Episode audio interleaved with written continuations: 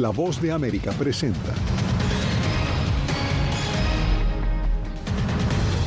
Como asesinatos, investiga México el incendio donde murieron 39 migrantes en Ciudad Juárez. Que todos, todos se hagan justicia y que los metan preso a todos. Confusión y miedo reina entre los migrantes en la frontera. La voz de América en el lugar de la noticia. Lo de él no sabíamos ahorita, estamos esperando respuestas. Además, familiares de las víctimas suplican ayuda para repatriar los cuerpos de sus seres queridos. Y con inminente llamado para proteger las democracias, termina este viernes la cumbre de la democracia.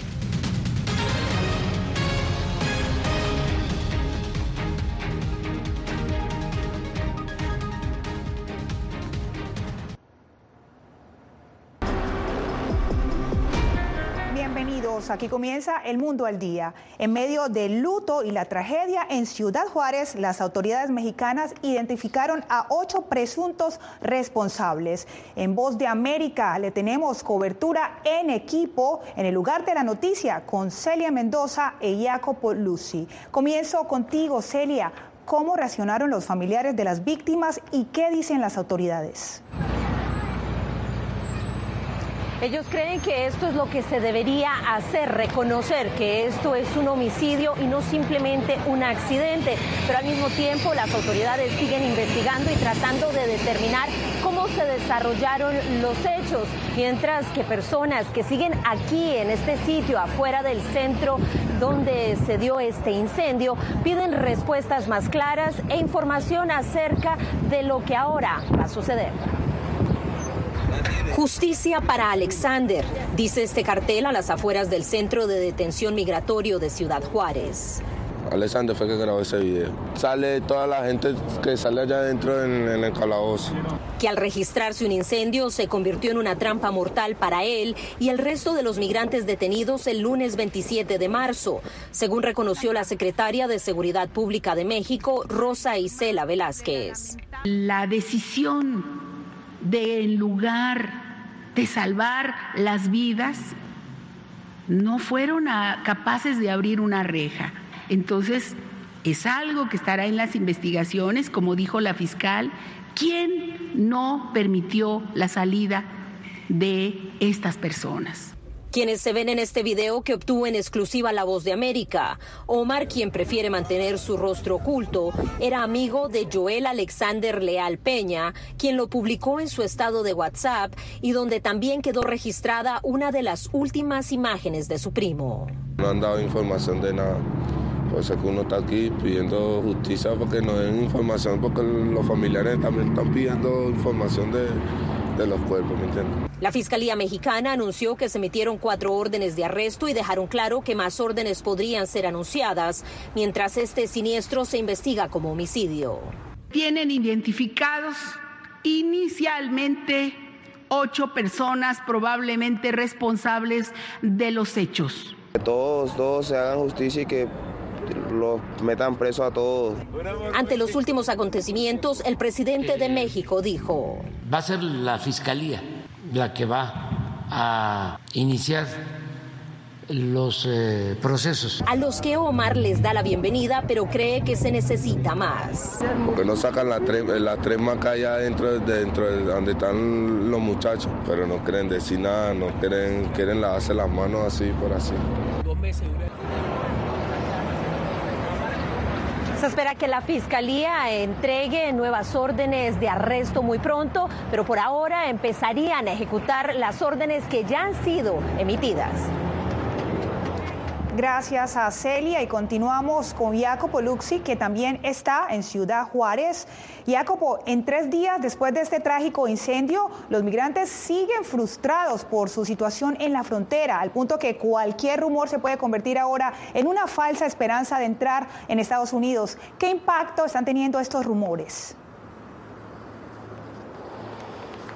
Bueno, Di realmente un impacto grande porque varios migrantes que compartieron eh, con nosotros eh, su frustración eh, se sienten como en un limbo eterno donde están esperando, esperando sin saber cuándo podrán entrar en Estados Unidos. Entonces, esto da terreno fértil a los migrantes para que puedan creer a noticias falsas, informaciones que en realidad después se convierten en un descubrimiento amargo como lo que ocurrió este miércoles.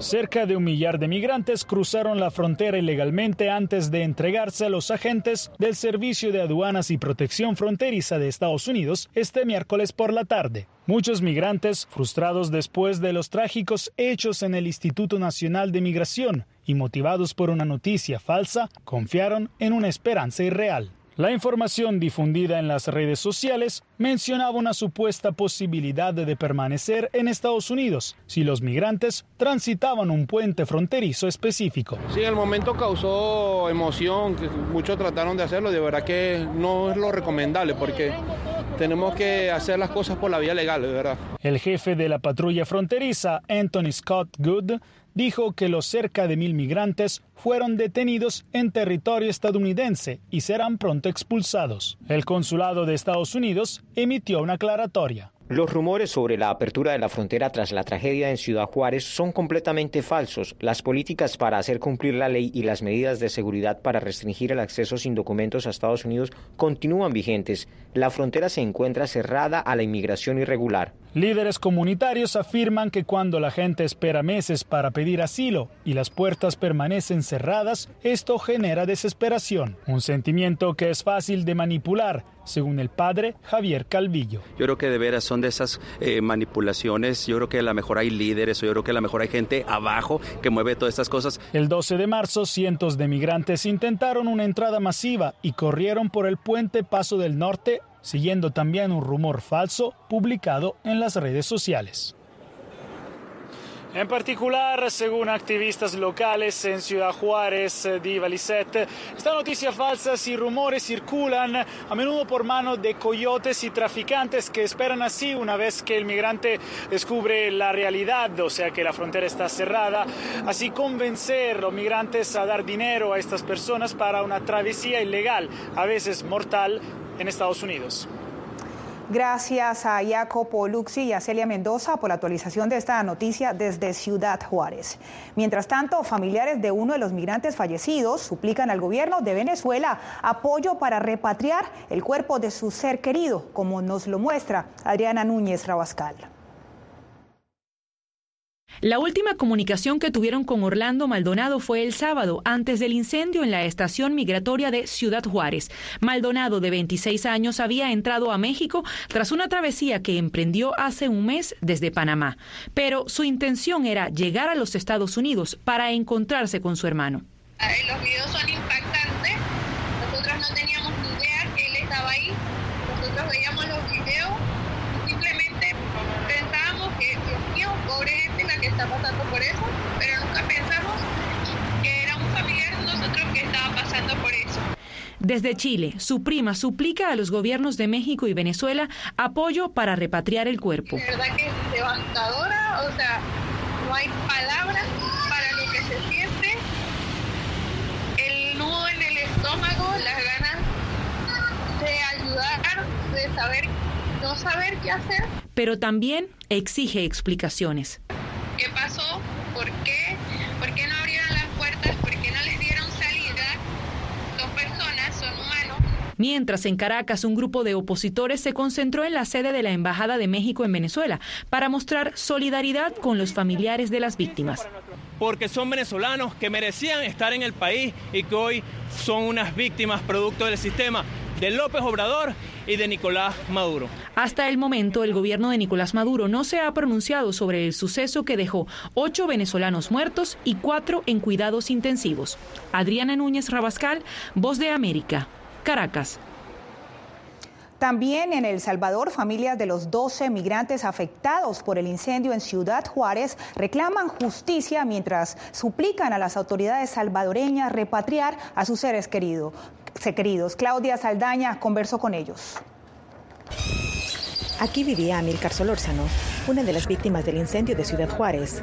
Salió del municipio de San Julián hace un mes junto a su hija, rumbo a Estados Unidos y con la esperanza de cruzar la frontera de Ful. Yo pienso que solo Dios le da el, el milagro de que él esté vivo, porque la niña está salva, hasta mandó un audio, pero de él no sabemos ahorita, estamos esperando respuestas. A 20 kilómetros de ahí, en el municipio de Sonzacate, otra familia vive también la angustia de saber que sus familiares están entre las víctimas.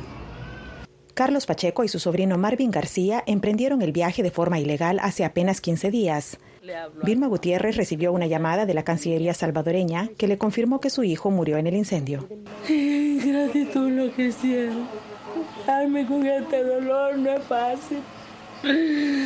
Pero su hija de 16 años se niega a creer que su papá ha muerto.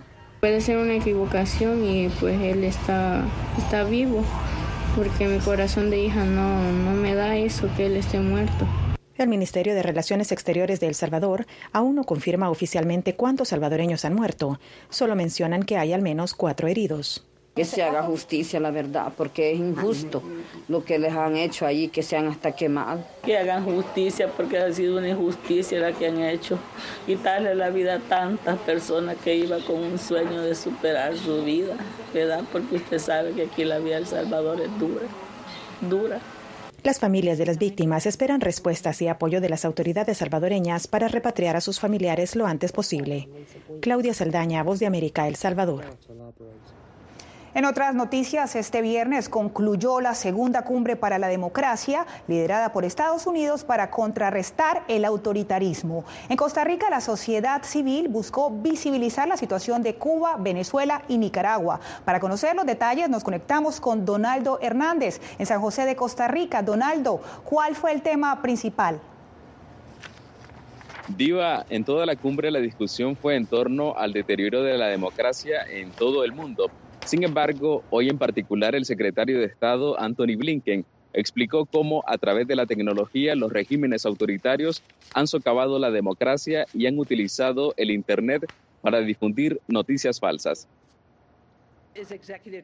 La inversión en la tecnología como herramienta para promover las libertades en el mundo fue la discusión principal en la clausura de la segunda cumbre por la democracia.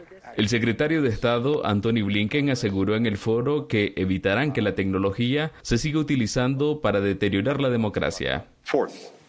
Estamos trabajando enérgicamente para que los gobiernos autoritarios utilicen menos la tecnología para violar los derechos humanos y socavar la democracia.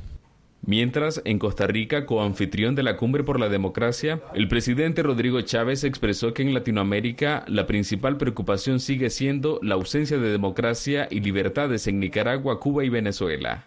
Hay preocupaciones sobre Nicaragua, lo que está ocurriendo ahí. Es nuestro vecino, tenemos una relación cordial, pero obviamente la democracia sufre.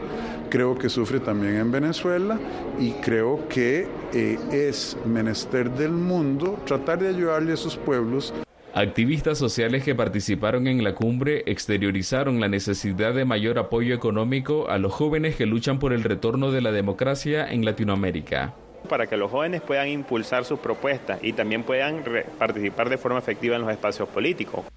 El presidente de Estados Unidos, Joe Biden, anunció durante la cumbre que su país destinará 690 millones de dólares para promover la democracia en el mundo. Diva, la migración fue otro de los temas que plantearon los presidentes de América Latina, pues consideran que es un problema que afecta a todo el hemisferio. Gracias a Donaldo Hernández en vivo desde Costa Rica.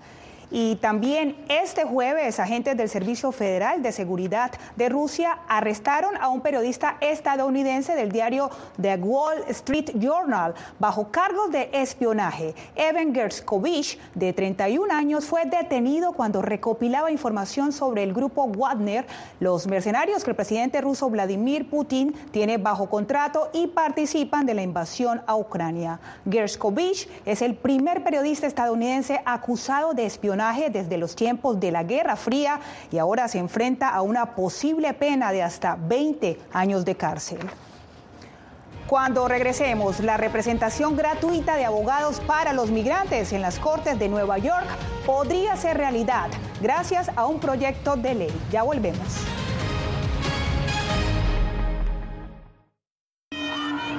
Nunca pensé pasar dos años y siete meses en la prisión por nada más pensar diferente a las autoridades de Nicaragua. Una vez que bajamos del avión, acá en Estados Unidos, en Washington, nos damos cuenta que estamos libres porque no sabíamos si también veníamos a una cárcel, no sabíamos nada. El cuerpo como que siente el aire puro, la diferencia a estar en una prisión, ¿verdad?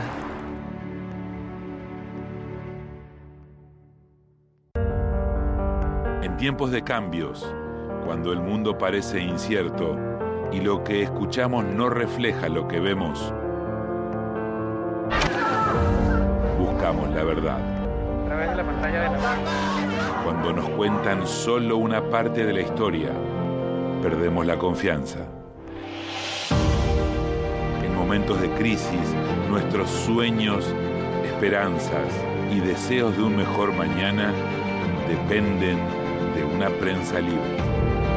En La Voz de América te traemos las historias que la gente se arriesga a ver. Conectamos el mundo y lo unimos con la verdad.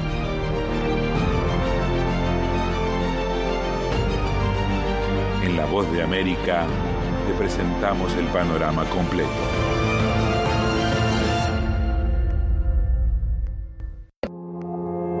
Puertorriqueños somos unos animales raros porque tenemos esta ciudadanía americana. Llegamos a Estados Unidos y nos damos cuenta que somos diferentes. Sí, tenemos un pasaporte americano, pero nuestra idiosincrasia no lo es. Si queremos hacer un mejor Puerto Rico, que es lo que buscamos nosotros, tenemos que ganarnos el respeto y la confianza de todos los sectores del país.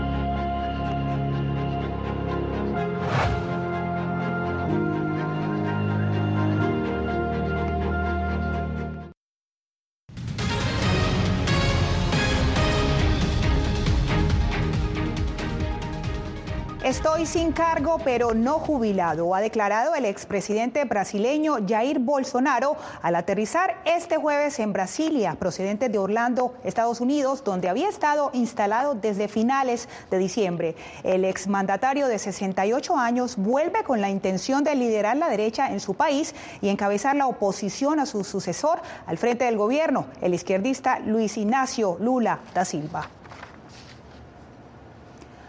Representación de abogados en las Cortes sin costo para los migrantes es la meta de un proyecto de ley que coaliciones y políticos impulsan en Nueva York. Ángela González nos cuenta que hace falta para que esa ley se pueda convertir en realidad. Cerca de dos años deben esperar los migrantes para una consulta legal gratuita. Es por eso que el proyecto de ley de acceso a representación legal, ARA por sus siglas en inglés, el primero de esta índole en toda la nación, convertiría en derecho el ser representados por un abogado en el estado de Nueva York durante sus citas con inmigración. Imagínense, yo traté de buscar abogados. Cuando llegué a este país, yo no tenía, yo tenía un total desconocimiento de qué es un asilo, qué es una visa, qué es todo eso, no hablaba en inglés ni nada. A consecuencia, Nirvana, una migrante transgénero mexicana con un caso complejo, por poco pierde su caso. No entendieron mi historia, me dijeron que podía ser deportada, pues bueno, al menos yo entendí así, así me entendieron. Entonces me dio mucho miedo, yo dije, ah, no, prefiero, pre, prefiero estar ilegal y, y, y tener un, un, menor riesgo de ser deportada. El acceso a representación legal daría luz a muchos casos como el suyo y la oportunidad a los más de 65 mil migrantes que han llegado recientemente a Nueva York de reconstruir sus vidas y contribuir a la economía del país como lo anhela este migrante mexicano. Ahorita aquí mis sueños en este país es hacer algo en mi país, ayudar a mi familia y ya con un negocio. Este proyecto de ley necesita 130 millones de dólares en fondos que deberán ser aprobados en el presupuesto estatal y la fecha límite para ser incluidos es este primero de abril. Ángela González, Voz de América, Nueva York. Este jueves el Papa Francisco ha sido diagnosticado con bronquitis. El pontífice internado desde ayer en el hospital Gemelli pasó una buena noche, mejora progresivamente y necesitará varios días de terapia hospitalaria, según fuentes del Vaticano. Estoy conmovido por los numerosos mensajes que he recibido en estas horas. Doy las gracias a todos por su cercanía y su oración, escribió el Papa en su primer tuit de la mañana de este jueves.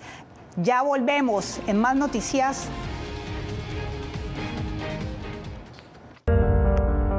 En tiempos de cambios, cuando el mundo parece incierto y lo que escuchamos no refleja lo que vemos,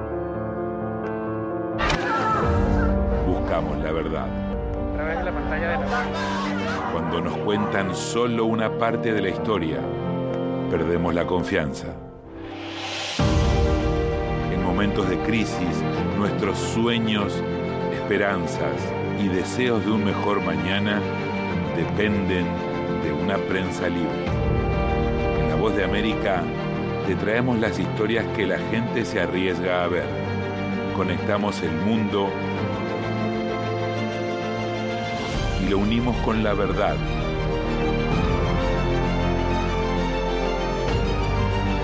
En La Voz de América te presentamos el panorama completo.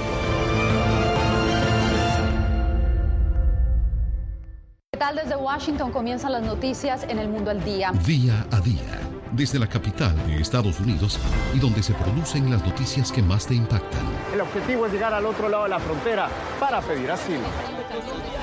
La voz de América te conecta con el mundo al día, los hechos más allá de la noticia, para que tomes decisiones bien informadas, en el lenguaje que quieres, donde quieras y como prefieras. Conéctate con El Mundo al Día. Actualidad. Vamos a ver otra cepa nueva y otra cepa nueva. Análisis. En realidad, mucha de esta gente va a quedar parada de nuevo y va a ser una tragedia humana. Debate. Es la obsesión. La obsesión la tienen ustedes. Con la información más allá de los titulares. El tema energético es algo que se está analizando. La inflación es un problema global. 30 y 50 metros están ya las tropas. Su respuesta, doctor. Todas las semanas por La Voz de América.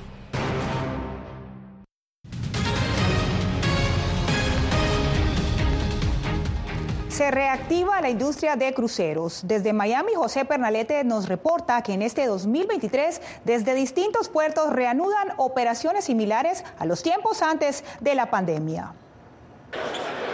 Miles de integrantes de la industria mundial de cruceros se reunieron esta semana en Fort Lauderdale durante la convención anual Trade Cruise Global. Este sector del turismo permaneció 18 meses detenido por las restricciones del coronavirus. Para muchos, viajar en un crucero es el mejor plan vacacional para las familias por la lista de actividades que ofrecen estos planes de distracción. Por ejemplo, Royal Caribbean tiene más de 60 barcos que navegan por todo el mundo. Y no solo eso, que entonces estás el día entero disfrutando el crucero espectacular, las piscinas, los jacuzzi, y al día siguiente te paras en un puerto. En este evento se exponen los productos vinculados a las operaciones de estos grandes barcos, piezas mecánicas, tecnológicas, atención médica y hasta lo requerido para los banquetes. La representación de las playas y costas de todo el mundo se encuentran concentradas en esta convención en el sur de Florida. Sin embargo, muchos de los visitantes apuestan por los destinos que están localizados en Centro y Suramérica. La biodiversidad de Colombia destaca gracias al contraste entre las costas del Pacífico y del Caribe. Es un momento especial en el mundo para mostrar este paraíso de la región. Está Cartagena y Santa Marta están localizados entre el Canal de Panamá, que es uno de los principales destinos de, del mundo, y Aruba, que es otro monstruo. Las conferencias abordaron también los problemas de cadenas de suministros en la preparación de banquetes y el desarrollo de prácticas sustentables y ecológicas. José Pernalete, Voz de América, Miami. La amoxicilina de uso pediátrico, un medicamento común para enfermedades respiratorias, escasea en Estados Unidos y varios países. Ariana Arevalo nos explica por qué. Ya llegó la primavera que dejó atrás al invierno y a sus acompañantes más indeseables, tales como la gripe, la influenza y el COVID-19 desde hace un par de años. Las complicaciones más frecuentes en estas tres enfermedades incluyen la neumonía y la bronquitis, dos afecciones que en menores de edad se tratan con amoxicilina cuando los síntomas son de origen bacteriano. You know, the problem is that the manufacturer el problema es que la fabricación de medicamentos, especialmente los genéricos, se ha globalizado bastante. Importamos amoxicilina del Reino Unido, de la India, de Israel, y si hay un aumento de la demanda y algunos problemas de suministro, vamos a ver escasez, y eso es exactamente donde estamos ahora.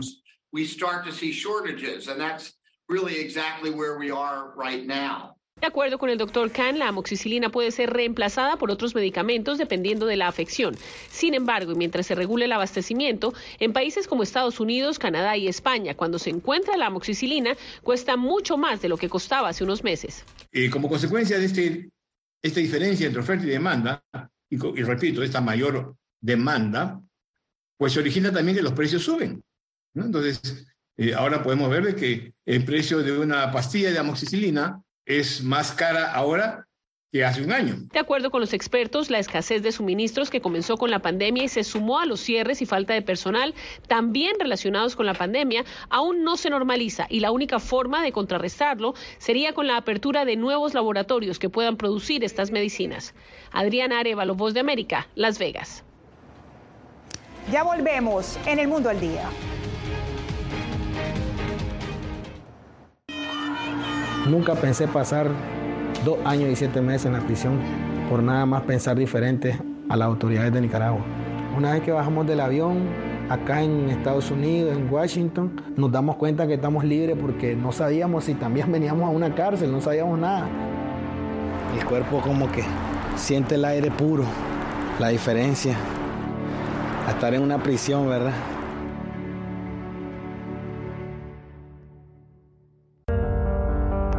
Tiempos de cambios, cuando el mundo parece incierto y lo que escuchamos no refleja lo que vemos, buscamos la verdad. Cuando nos cuentan solo una parte de la historia, perdemos la confianza. En momentos de crisis, nuestros sueños, esperanzas y deseos de un mejor mañana dependen de una prensa libre. En La Voz de América te traemos las historias que la gente se arriesga a ver. Conectamos el mundo y lo unimos con la verdad.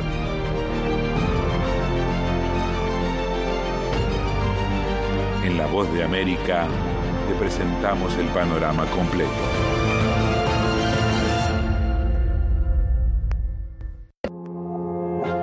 Somos unos animales raros porque tenemos esta ciudadanía americana. Llegamos a Estados Unidos y nos damos cuenta que somos diferentes.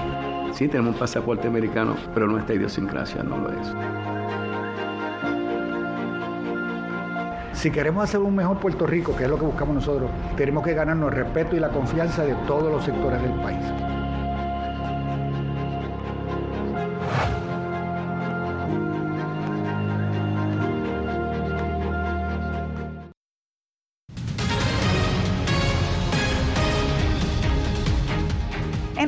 Arce es conocido mundialmente como Arturito en la Casa de Papel. Ese rol le creó nuevas oportunidades como Misterio a la Vista 2 junto a Adam Sanders y Jennifer Aniston. El actor español le dice a Verónica Villafañe que ahora tiene la vista puesta en Hollywood.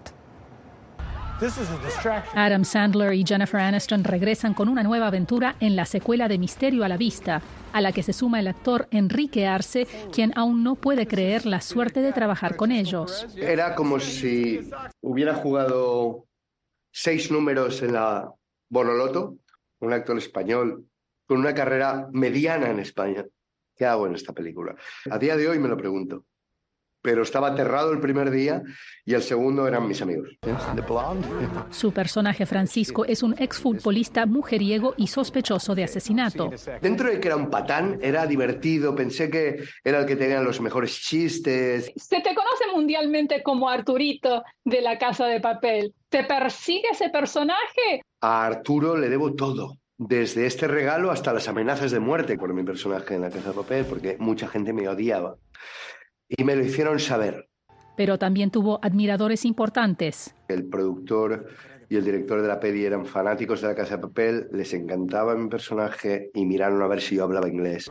Y lo invitaron a formar parte del elenco de Misterio a la Vista. Enrique trabajó antes en roles secundarios en cine y televisión en inglés, pero espera que esta película lo impulse a proyectos más grandes. Y para ello se mudó a Los Ángeles en marzo. He trabajado mucho. Lo que pasa es que nunca había dado el salto de mudarme a los Estados Unidos. ¿Cuáles son tus expectativas? ¿Qué es lo que deseas ahora? Ser feliz, trabajar, que me llame alguien para hacer cualquier cosa, poder mantenerme aquí. Y explorar nuevos retos en la nueva fase de su carrera como actor en Estados Unidos. Verónica Villafañe, Voz de América, Los Ángeles. El trofeo de la Copa Mundial Femenina de la FIFA 2023 comenzó su recorrido por los 32 países clasificados. Este jueves y viernes se presenta en Río de Janeiro, justo frente a la estatua del Cristo Redentor. Brasil acudirá a esa justa deportiva que iniciará el 20 de julio de 2023 en Nueva Zelanda y Australia. Y de esta manera cerramos esta edición de noticias en el mundo al día. Les acompañó Diva